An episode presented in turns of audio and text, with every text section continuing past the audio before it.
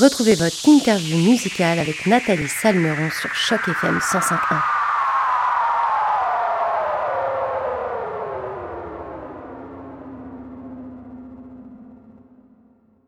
Bonjour à toutes, bonjour à tous et surtout bonjour à toi Marie Dilla. Et tout d'abord un grand merci d'avoir accepté une nouvelle fois notre invitation pour cette interview sur les ondes de Choc FM 105.1. Comment ça va Marie aujourd'hui? Mais bonjour à tout le monde. Je suis super contente euh, bah, de te retrouver, de vous retrouver et merci à vous de m'accueillir. Eh ben, écoute, moi, je suis très, très contente de t'avoir une nouvelle fois, justement, avec nous. Aujourd'hui, on va pouvoir parler notamment de ton dernier single intitulé Calendrier de l'Avent, mais aussi de ce projet d'album qui s'en vient rapidement, j'espère en tout cas, parce qu'il a été un peu décalé. Bref, on en parlera un peu plus en détail après. Mais avant de parler de tout ça, Marie, est-ce que tu pourrais te présenter ou te représenter pour les auditeurs de Choc FM 105.1 qui te connaissent peut-être pas encore? Tout à fait. Donc Marie Dilla, euh, je suis française, mais j'ai pas mal déménagé. Donc d'abord en Italie, puis au Canada, puis à nouveau en France et à nouveau en Italie. D'où le nom Marie Dilla en fait, parce que je suis un peu partout et là-bas en même temps. Et je suis chanteuse, auteur, compositeur. Euh, voilà, c'est à peu près ça.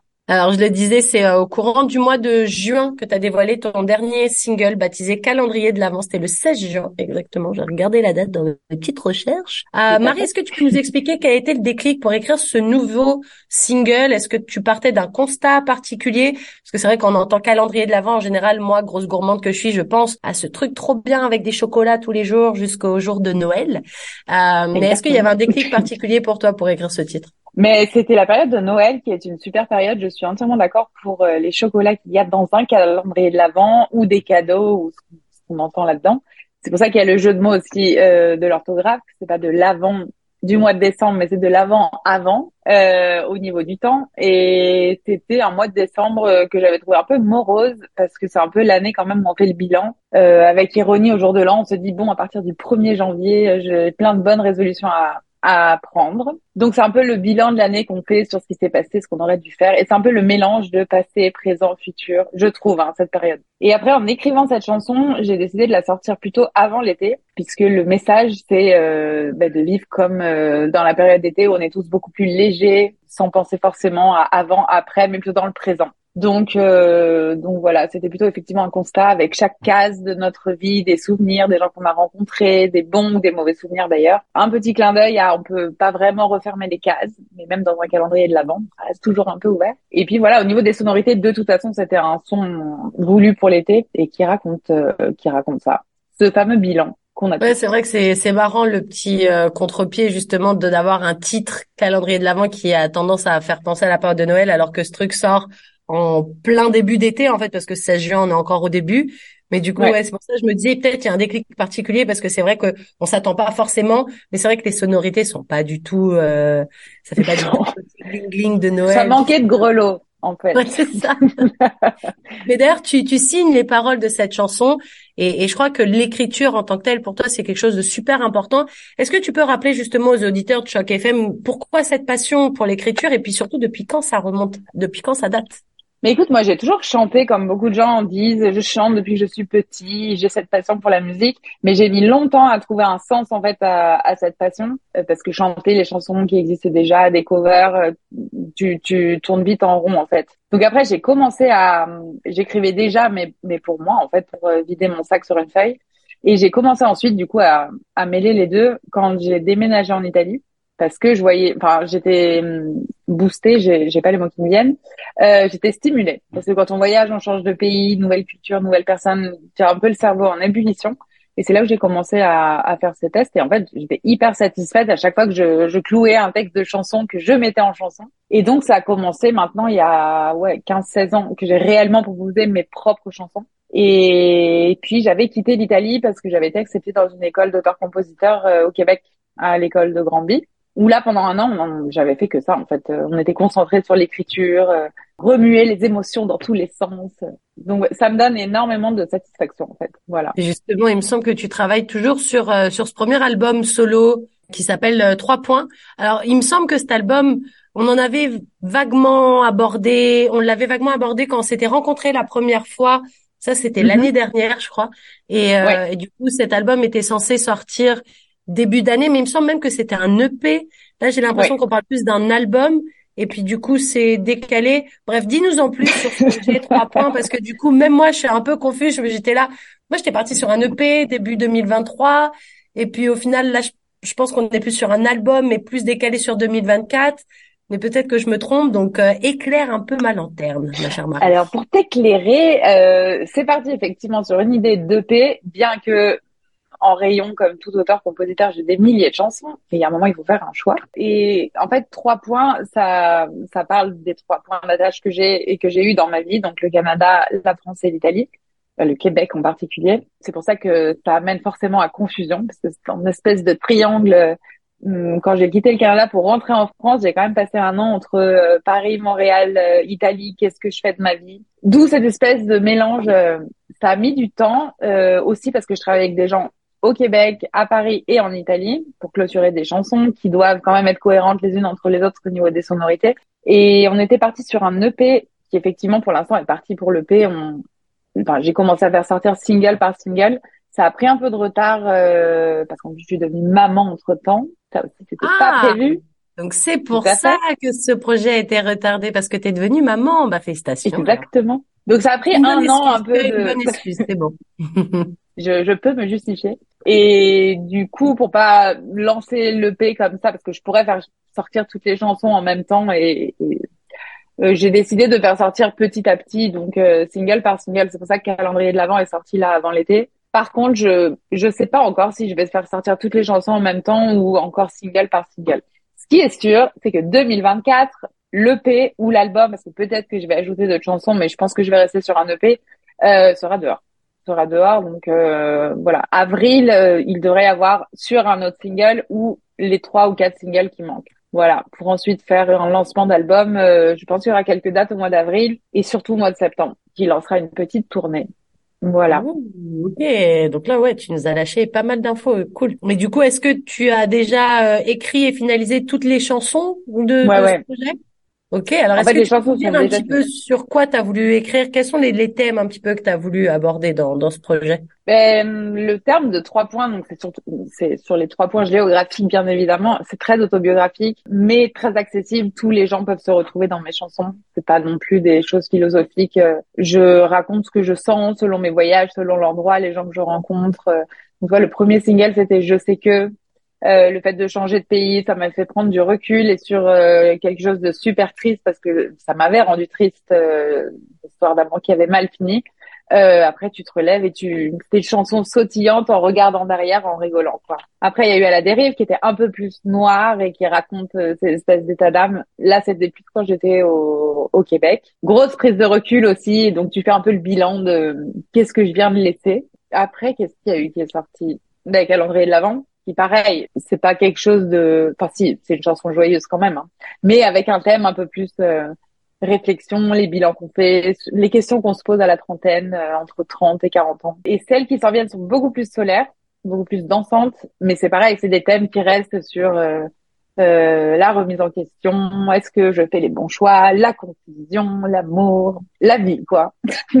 ouais, c'est ça, la vie en fait, qui peut euh, être fédérateur pour tout le monde et on se rejoint autour de ces mêmes thèmes en fait. Exactement. Alors, tu sais, nous, sur euh, chaque FM 105 on est des petits curieux, puis on aime bien connaître les petits secrets. Toi, tu as une autre facette dans ta carrière artistique.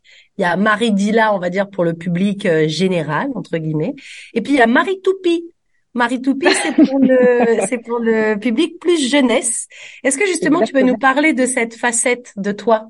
Bien sûr. Ben, dans Marie Villa, c'est surtout mon côté morose et mélancolique qui ressort, même si les sonorités sont joyeuses. Je m'efforce de chanter avec légèreté. Je, je suis quelqu'un de très mélancolique. Marie Toupie, c'est mon côté totalement solaire, donc ça permet aussi de, de m'exprimer dans ce sens-là. C'est un projet, ça fait trois ans, quatre ans qu'on travaille dessus maintenant et il est sorti il y a un mois. Et ça s'adresse aux enfants de six mois à six ans. Il y a deux chansons avec deux vidéos qui sortent par mois sur le sur la chaîne YouTube. Et en réalité, j'ai mis longtemps avant de me décider à assumer en fait cette facette aussi de Marie Toupie. Avant, je ne prêtais que ma voix. Et dorénavant, je suis le personnage euh, d'une toupie. Et je trouve énormément de satisfaction aussi à écrire des chansons pour enfants parce qu'on se rend pas compte, mais en fait, c'est très difficile aussi.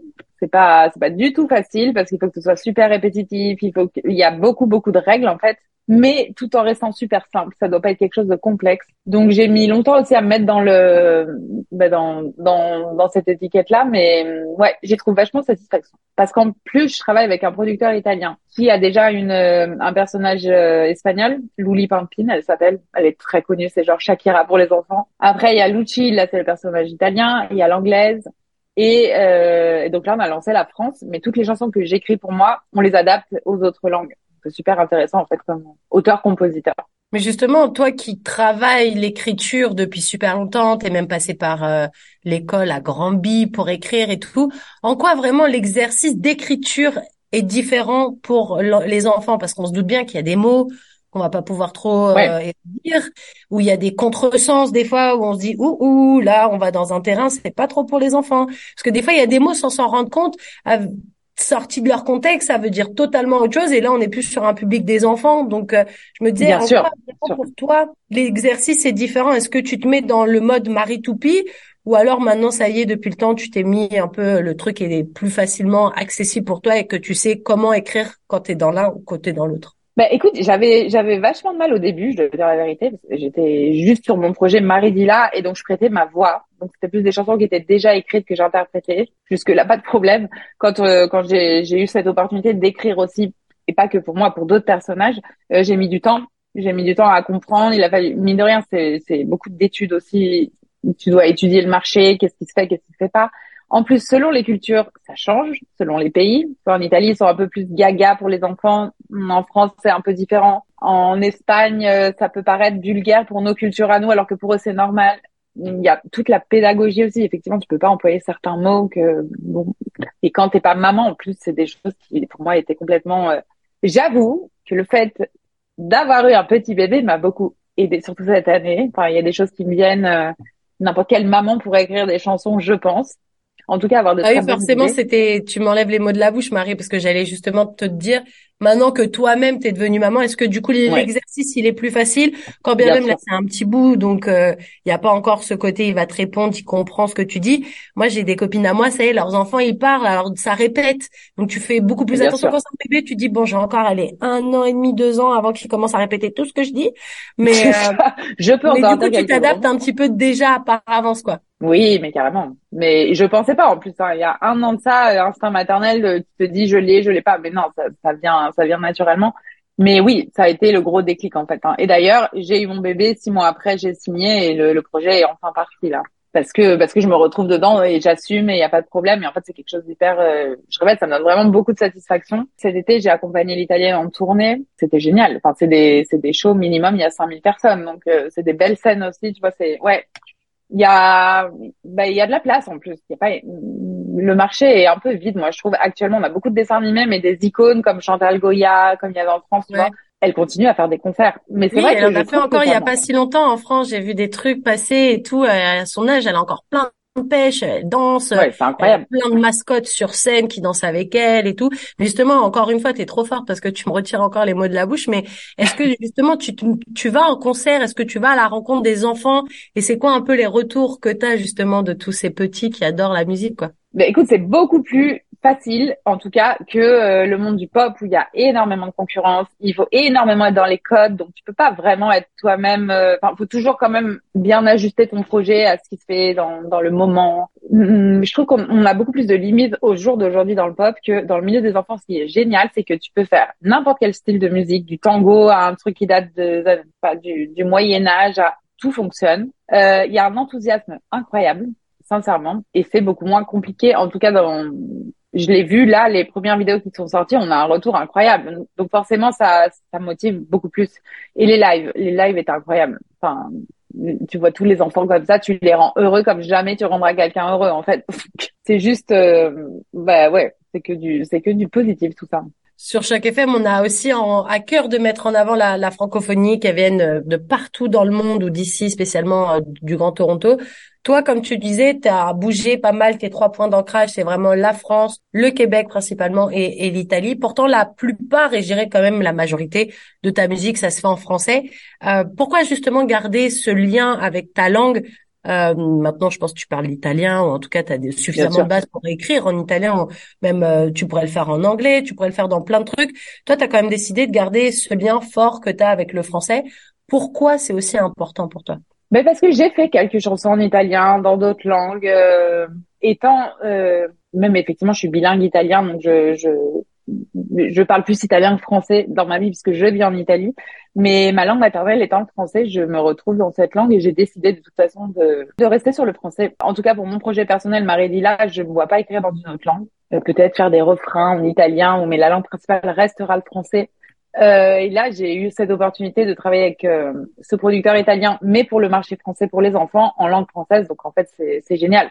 Je vais pouvoir garder un pied en France. Pour les lives, ça va être dans le dans le marché français, donc Québec, Suisse, Belgique.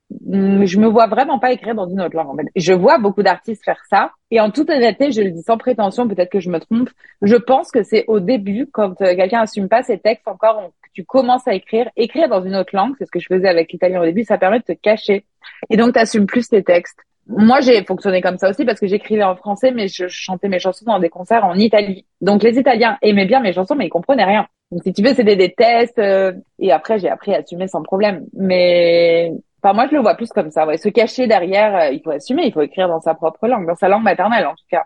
Bah, il y a toujours euh, deux trucs. Moi, je pense toujours à deux trucs. Il y a le côté, effectivement, comme tu dis, des fois on rentre dans le perso, donc du coup parler dans une autre langue ou parler dans sa langue face à un public, comme tu le dis, qui ne comprend pas forcément. Du coup, il y a ce côté un peu pudique. Voilà, je me cache derrière. Euh, il y a la barrière de la langue. Ou alors il y a aussi le côté, je sais que je veux exporter ma musique dans tel ou tel endroit et que du coup le faire dans telle ou telle langue, ça va peut-être m'aider. Parce que c'est vrai que des fois, euh, se concentrer que sur le français, ça peut limiter euh, l'exportation parce que du coup, bah, faut que le public soit francophone ou en tout cas majoritairement francophone.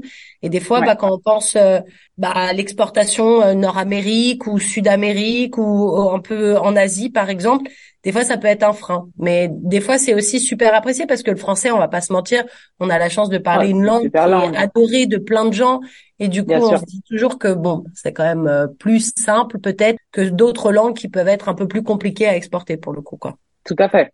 Ah, entièrement d'accord avec ça, bien sûr. Et du coup, tu parlais des concerts que tu as fait euh, pour les enfants, donc avec le personnage de Marie Toupie et tout.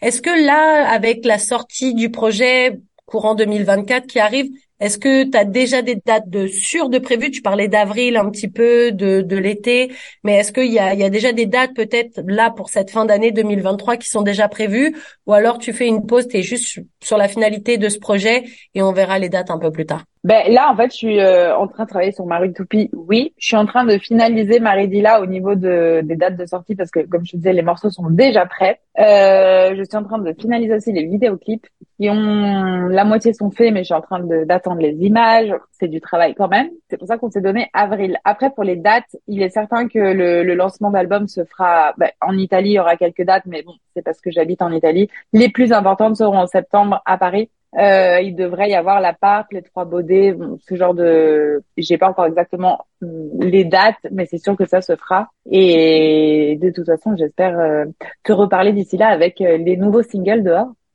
Eh ben oui, mais une condition, c'est que tu fasses des dates ici. Et oui. Ah, mais c'est clair. Que l'Italie et la France, nous on est jaloux à force. Non, mais c'est sûr, c'est sûr. C'est en prévision aussi. Est-ce que justement ça te ferait plaisir de pouvoir revenir un petit peu au Canada? Parce que quand même toi ton cœur il est à Granby on va dire principalement parce que c'est là où tu as évolué euh, au Québec quand tu as pu venir mais euh, peut-être faire des dates ici ça te plairait aussi je pense. Bien sûr, mais c'est prévu bien sûr. J'ai j'ai très hâte. Ah. Parce que tu vois, en reparlant du francophone, on a quand même la chance d'avoir euh, cette langue française qui est répartie sur beaucoup de territoires. Hein. Tu regardes les Italiens, à part en Italie, bah il y a que l'Italie. C'est ça. Et comme mm. l'allemand, euh, à part en Allemagne ou peut-être en Suisse un peu aussi. L'Italie aussi, ils parlent italien en Suisse un petit peu, mais c'est vrai que majoritairement les langues euh, comme ça, comme le français, l'anglais, l'espagnol aussi beaucoup.